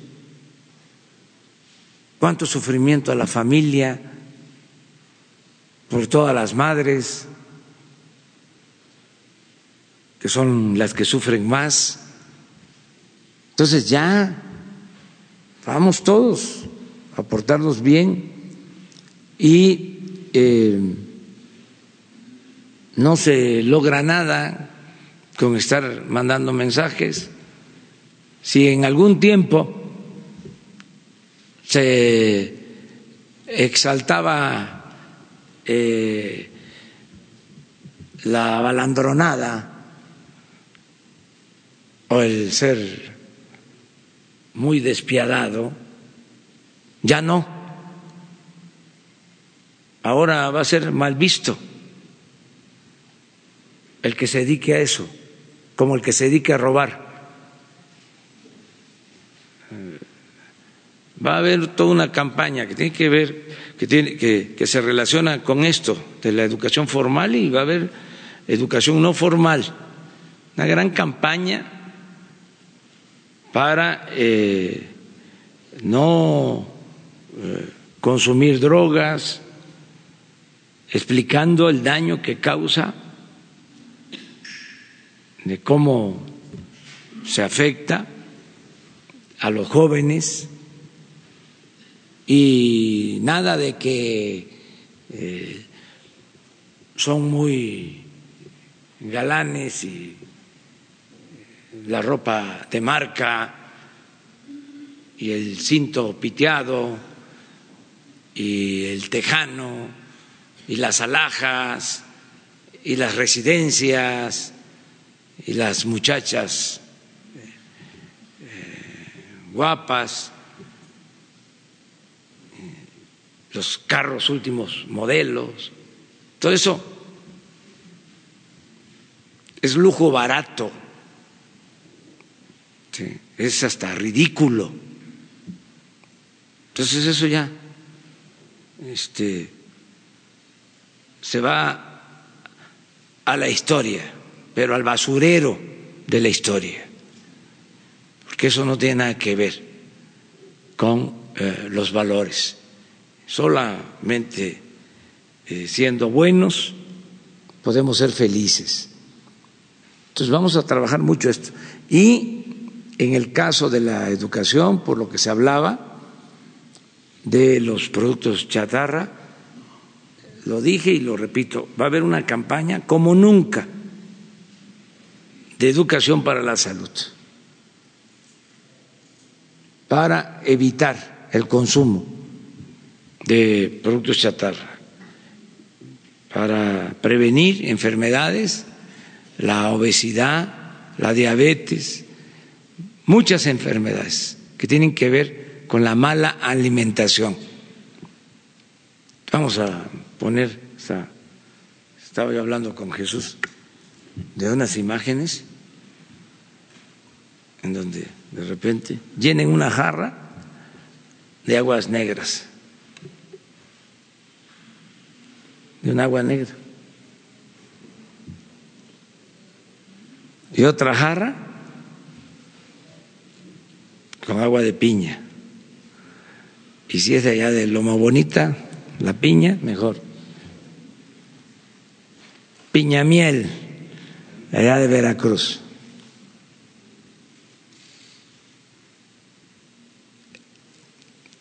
Las propiedades del agua negra no sabemos,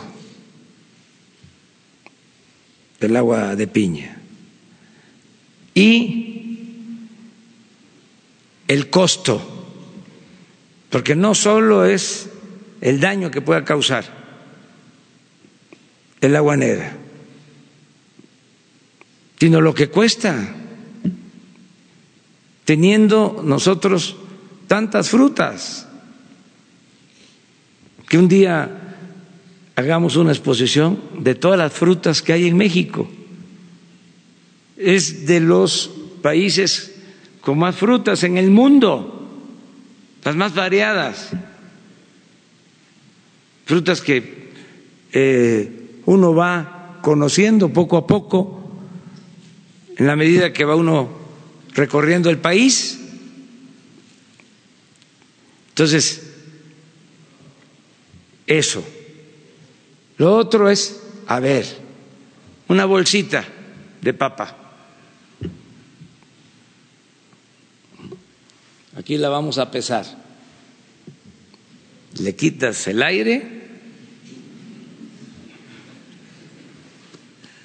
¿cuánto tiene de papa? Pero además, ¿cuánto tiene de sal? Pero no solo eso, a ver, vamos a compararla con una papa. ¿Qué se hace?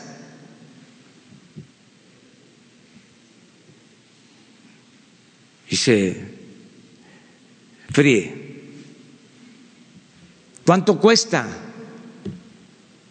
No solo es el posible daño, porque puedes decir, no hay daño. Eso eh, se debate, se discute. El costo, me ha tocado ir a la Mixteca,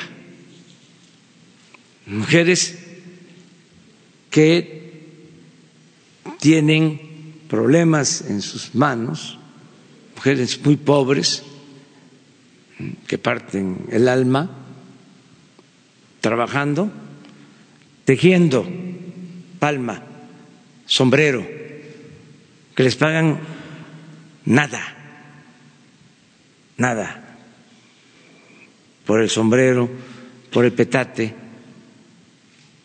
y el refresco industrial, industrializado ahí. En, lo dije, en los altos de Chiapas, lo mismo, refresquería, porque se piensa que así es importante. Entonces, tenemos que trabajar mucho en orientación nutricional. Un gran caricaturista Rius traía eso como propósito. Vamos a eh, brindarle, vamos a hacer siempre un reconocimiento, porque vamos a trabajar en ese sentido. Entonces, no es prohibir, prohibido prohibir, es hacer conciencia. Eh, que la radio, la televisión nos ayuden a difundir estos mensajes. La otra realidad, que no esté el consumidor en estado de indefensión ante un bombardeo de publicidad de productos chatarra. Entonces, vamos a trabajar en este sentido. Una más. A ver, la compañera. El tema de Peña En Querétaro es un polígono de cerca de cinco mil hectáreas. Eh, son nueve ejidatarios. El gobierno del estado busca la expropiación. Tengo entendido que el presidente de la CONAGO ya platicó con usted el tema. Hay mucha presión de inmobiliarios. En 2015 se hizo un intento para, para declarar esta área este, como área natural protegida a través de un decreto presidencial. No se logró por las condiciones eh, sociales de, la zona. Hoy se intenta nuevamente.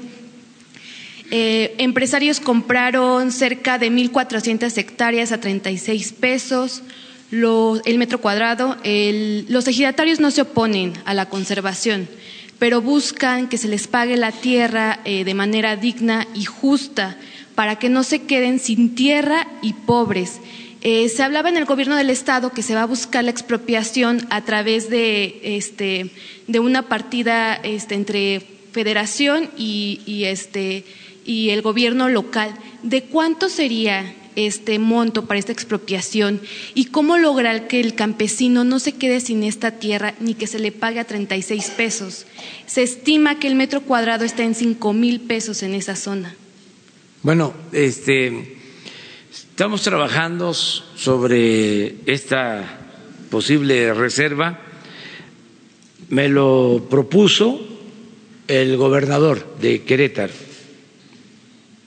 Francisco Domínguez.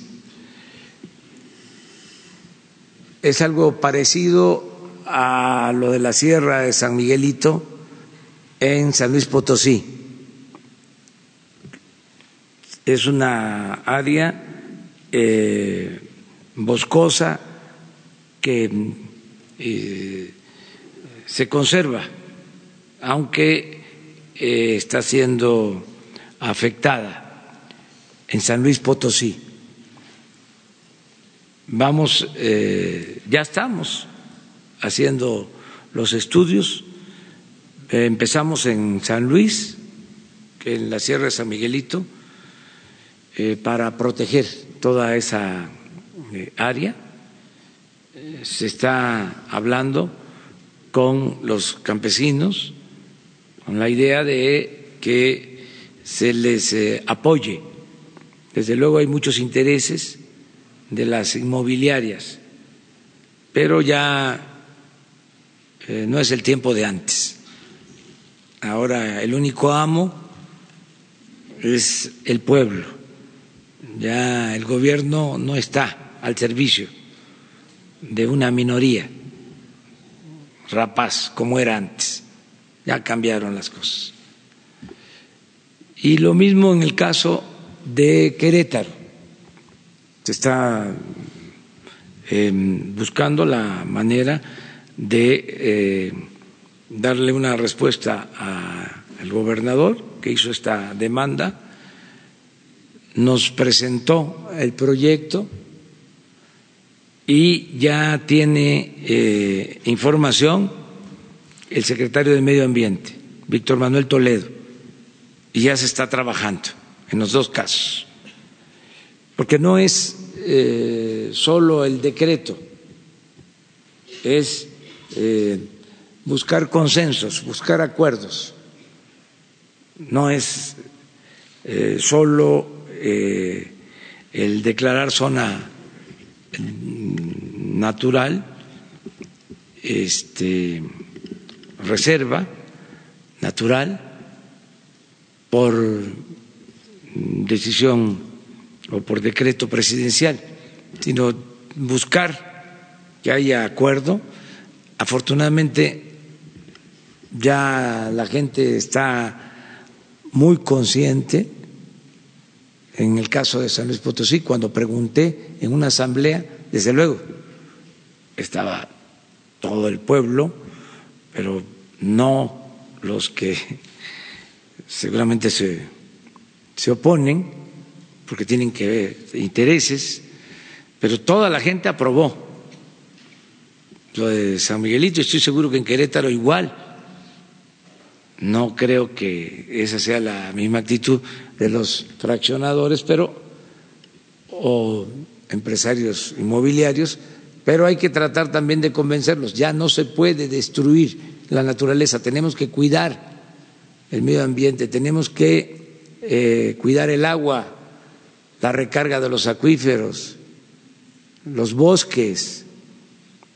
Em, en el caso de San Luis Potosí, el gobierno de Fox esto lo digo para que no olvidemos que luego hay amnesia. Este se otorgó una concesión ahí en San Luis para la explotación de una mina de una empresa canadiense. Y bueno, hubo, no sé si por lo mismo o por otras razones, hasta un asesinato de una autoridad. Y el cerro que aparece en el escudo de San Luis Potosí, lo devastaron. A ese extremo llegaron. El cerro que es parte del escudo de San Luis Potosí. Entonces, eso ya no se va a permitir. Eh, eso ya eh, tiene que ver con el antiguo régimen, con la política neoliberal que ya no se lleva a cabo.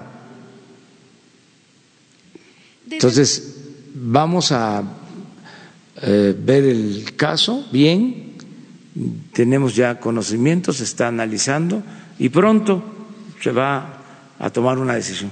¿Se presentó un monto para la expropiación de cuánto podría indicar este proyecto? Y si desde el gobierno federal se garantiza que no se va a tocar este polígono ecológico. Nosotros vamos a ayudar. Este, y se tiene que actuar de conformidad con la ley, hay que pagar las indemnizaciones cuando se lleva a cabo una expropiación, en este caso, este, para crear esta reserva, se tiene que pagar la indemnización eh, de acuerdo a lo que eh, determine el avalúo que hace una eh, dependencia, una institución responsable. O sea, pero no es nada más un asunto de recursos o de voluntad política, es también buscar convencer, persuadir a todos ¿Cómo un desarrollador va a querer destruir el medio ambiente? Ya eso también eh, no va a estar de moda. ¿eh? Imagínense los hijos de ese desarrollador, las hijas, sus nietos. Oye, abuelo, oye papá, tú fuiste, me estaban comentando, me estaban diciendo, me estaban cuestionando en la escuela, el que acabaste con un bosque que había en San Luis Potosí,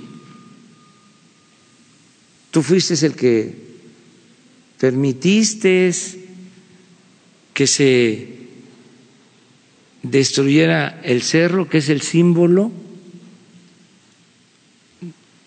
de San Luis Potosí, el que aparece en el escudo, que ya no está, y tú eras presidente municipal, y tú eras gobernador, y tú eras presidente, y tú trabajabas en la Secretaría del Medio Ambiente. Imagínense cuánta vergüenza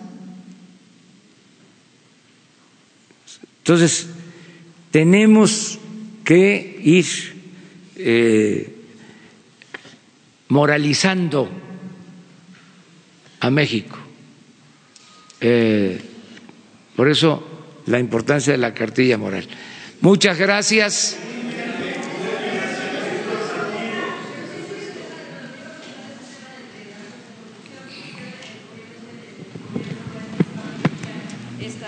De eh, combatir a la corrupción. Eh, lo que le mencionaba en la anterior pregunta, bueno, le había anunciado, eh, pues está el tema de Coahuila, es un tema emblemático porque pues hay que recordar que durante el gobierno de Rubén Moreira se denunció y se demostró que hubo desvío de millones de pesos de los recursos del presupuesto del Estado y esto mediante el esquema de empresas fantasma. Incluso esto derivó en la renuncia de María Esther Monsiváis, quien entonces era la secretaria de Infraestructura, y bueno, pues, eh, de, y brazo derecho del ahora, de, hecho, eh, diputado federal, preguntarle si la unidad de inteligencia financiera va a atender estos casos, va a dar investiga, va a seguir una investigación respecto de este hecho o en todo caso, bueno, pues quedará, quedará impune. No, no queda nada impune. Todo lo que se denuncia eh, se le da curso, se atiende por la autoridad que le corresponde. He venido también eh, aclarando de que la Fiscalía General es autónoma, ya no es el tiempo de antes, que dependía del presidente, la Procuraduría, el procurador actuaba por eh, instrucciones del presidente Ahora no es así. Ahora es eh, un poder autónomo, independiente, así como existe el poder ejecutivo, el legislativo, el judicial, existe, eh, de acuerdo a la Constitución, la Fiscalía General, que es una institución autónoma y es la que está atendiendo todos estos asuntos. Y nosotros lo que hacemos en lo que nos corresponde es ayudar. Si nos piden información en el caso de eh, inteligencia financiera que depende de Hacienda y que tiene esa función, pues todo lo que nos piden de información se entrega y también cuando eh, se presentan datos, se indaga y se encuentra que hay manejos este, turbios, hay indicios de corrupción, se procede a entregar esa información a la Fiscalía. Es lo que estamos haciendo. No, no, este, no este, tenemos más información. Los políticos eh, pidieran eh, no tener el mismo financiamiento es por ley pero usted tiene noticias también de que alguno de ellos ya vaya a tener esta, esta, hacer caso a esa iniciativa que usted planteó, porque ayer pues no se les quitó ni un solo peso de financiamiento como usted había solicitado. Pero todavía no se termina sobre este eh, eh, asunto, todavía no se decide.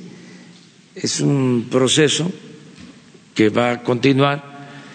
Yo vuelvo a hacer el llamado a los dirigentes de los partidos a todos, dirigentes de comités ejecutivos, de los consejos, que incluso consulten con sus militantes, todo de manera muy respetuosa. Pero no es posible que manejen tanto dinero ¿Saben por qué digo esto? Porque me tocó a mí ser opositor y ser dirigente de partido. Les voy a contar algo. Cuando fui dirigente de un partido y estaba Cedillo de presidente, hubo una reforma y se aumentó, pero considerablemente el dinero a los partidos, no sé, de 50 millones a 500 millones. Esto fue allá como por 2000. No, sí, 1996. Ya, ya llovió ya ni me acordaba mucho de esto. Pero bueno, ¿qué creen que pasó? Llegué yo a la dirección y estaba eso, más dinero para los partidos. El argumento era que así los partidos iban a tener dinero em, legal, lícito, como entidades de interés público, como lo establece la Constitución. Y em, era una reforma electoral en ese entonces. Nosotros decidimos no votar por esa reforma. y eh, llegué a saber que habían dicho desde el gobierno, lo queremos ver recogiendo el cheque, porque de todas maneras la reforma se aprobó. Entonces les decía yo que de 50 a 500 millones. ¿Qué hicimos en ese entonces? 1996. ¿Cuántos años tienes? 23 años.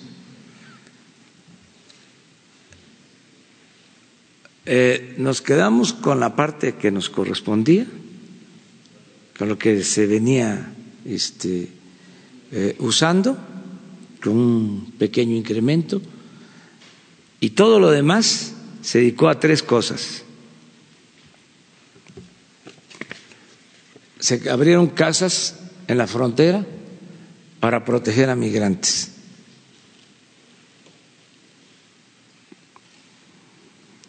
Se creó un fideicomiso para dar becas a los niños que habían quedado huérfanos cuando la represión durante el gobierno de Salinas, después del 88.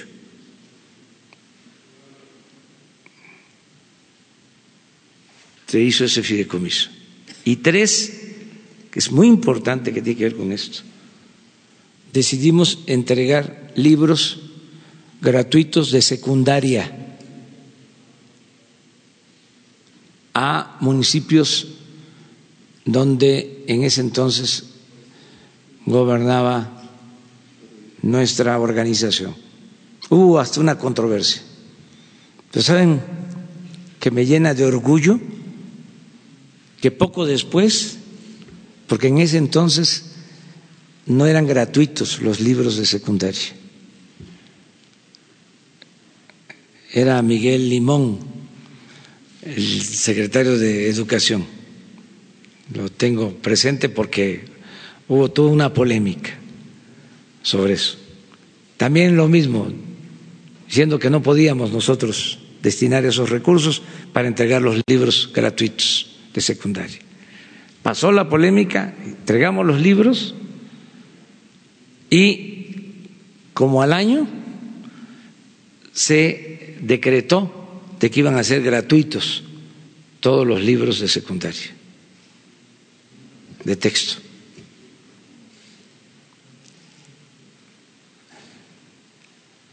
Entonces sí se puede, sí se puede que el dinero de los partidos este, se le regrese a la gente. Hay que buscar nada más el mecanismo y que no digan que no les alcanza. Sí, este, eh, podrían mm, financiar sus actividades sin gastar tanto. En la campaña pasada, este es el ejemplo. Yo hice campaña, éramos cuatro, dos camionetas. Y nuestros adversarios, gaste y gaste y gaste, no solo de prerrogativas, está demostrado que hasta los que nos veían con malos ojos aportaban dinero para la guerra sucia, documentales, series, el populismo en el mundo, el populismo en América Latina, Perón, el finado Chávez, Andrés Manuel. No sirve eso de nada, no es nada más el dinero. Todo eso también este, lleva consigo un menosprecio al pueblo. La gente no es tonta, el pueblo no es tonto. Tonto es el que piensa que el pueblo es tonto. La gente se da cuenta perfectamente. Ahorita hay un nivel de politización en México como nunca se había visto. Nivel de conciencia de los pueblos más conscientes del mundo. Ayer me tocó felicitar al presidente electo de Guatemala y eh, manifestamos nuestro respeto a ese pueblo, a ese país hermano y sus expresiones hacia México de mucho respeto eh, hacia nuestro pueblo. Entonces, eh, los mexicanos actualmente estamos em, siendo eh, admirados en el mundo. Tiene que ver con este nivel de conciencia que se ha adquirido y que se expresa todos los días, incluso con la libertad que se garantiza, con la pluralidad, con el derecho a disentir, con los cuestionamientos, las críticas de opositores, todo esto que es eh, propio de la democracia. Esto es un ejemplo a seguir. Entonces, vamos a, a continuar. Se dice que se avecina una nueva eh, posibilidad de una recesión toda vez que los bonos a largo plazo de deuda de los Estados Unidos están eh, cayeron la expectativa, cayeron todas las bolsas. Toco madera. Nosotros estamos bien y de buenas. Y este la política decía Maquiavelo es virtud y es fortuna. Y nosotros hemos tenido fortuna hemos tenido suerte y la suerte cuenta. Yo estoy seguro que nos va a ir bien y este y se van a alejar todos esos riesgos. Hay que tener confianza y hay que actuar con optimismo y ser muy felices. Bueno, nos vemos.